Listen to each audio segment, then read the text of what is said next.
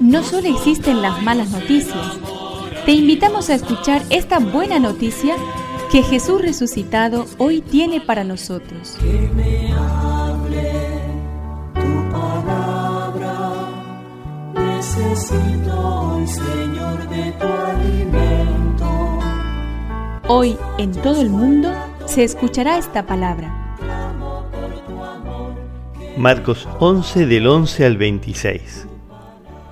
Cuando llegaron a Jerusalén, Jesús entró en el templo y comenzó a echar a los que vendían y compraban en él. Derribó las mesas de los cambistas y los puestos de los vendedores de palomas y prohibió que transportaran cargas por el templo.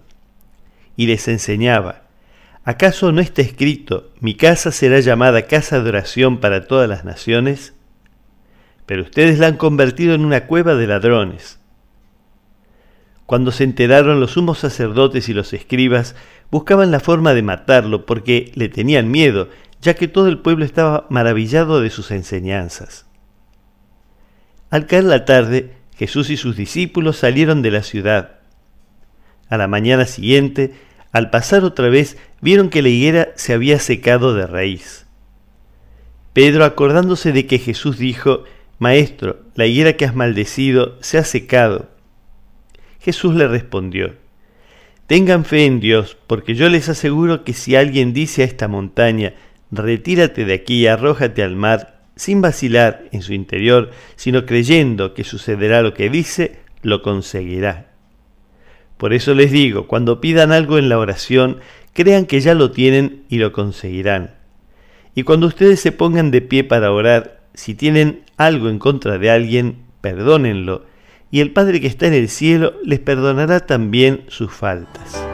Que me aliente tu espíritu, necesito que me llenes de valor. Para quien cree no hay preguntas, hay certezas. Para quien no cree no hay respuestas, siempre habrá dudas. Para quien no quiere creer, sus preguntas serán su eterna cadena y jamás podrán experimentar la paz. Vivirán en eterno conflicto con la verdad y en constante controversia. Hoy son tan frecuentes los agnósticos, los librepensadores, los hipercríticos de la fe.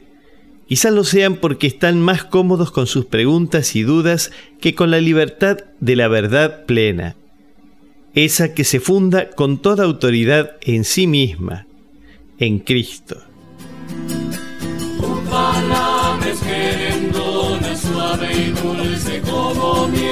Es una contribución de la parroquia catedral para este año misionero diocesano.